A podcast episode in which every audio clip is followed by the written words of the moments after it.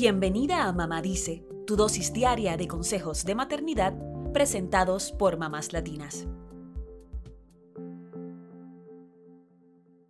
Mamá envidiosa yo, ¿cómo crees? Pero si mis hijos son mi vida, sería un monstruo si llegara a sentir eso hacia mis hijos. Pensar que las madres pueden sentir odio o envidia hacia sus hijos sigue siendo un tema tabú. Queremos creer que las madres siempre son buenas, amorosas y perfectas. Sin embargo, el odio y la envidia son emociones ocultas o reprimidas que muchas madres sienten inconscientemente, como menciona Marta Alicia Chávez en su libro Tu hijo, tu espejo. En lugar de verlo como algo malo, es necesario que entendamos que estos sentimientos son emociones humanas que debemos aceptar. Este es el primer paso para resolverlas. Por eso te compartimos cinco razones por las que las madres podrían sentir odio hacia sus hijos y cómo sanarlo.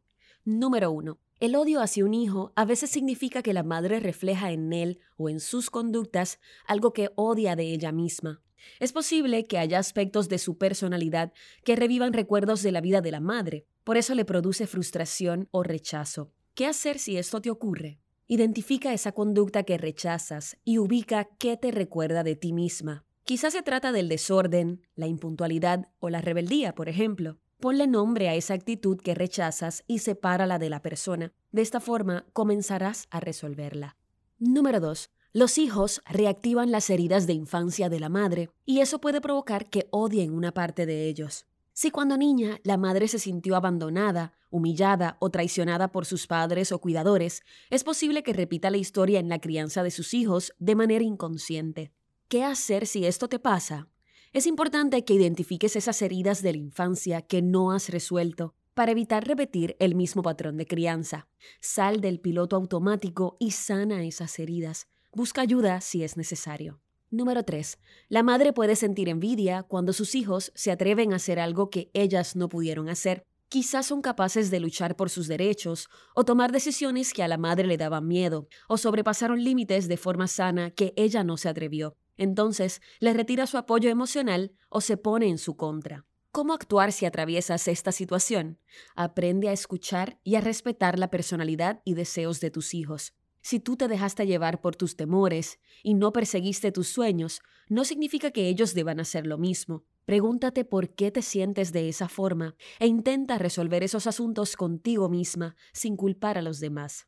Número 4. La madre puede sentir odio encubierto cuando le reclama a sus hijos por todo lo que tuvo que renunciar por ellos. Detrás de este chantaje emocional, lo que queremos es que los niños se sientan en deuda con nosotras y que nos valoren. Pero aunque no nos demos cuenta, es una forma de pedirles a nuestros hijos que nos paguen emocionalmente por lo que hacemos por ellos. Sin embargo, toda renuncia fue una decisión propia, y nuestros hijos no son responsables por ello. Así que, para salir de esta emoción, es importante reconocer que la maternidad fue voluntaria y liberar a los hijos de cualquier deuda emocional que les hayamos adjudicado involuntariamente.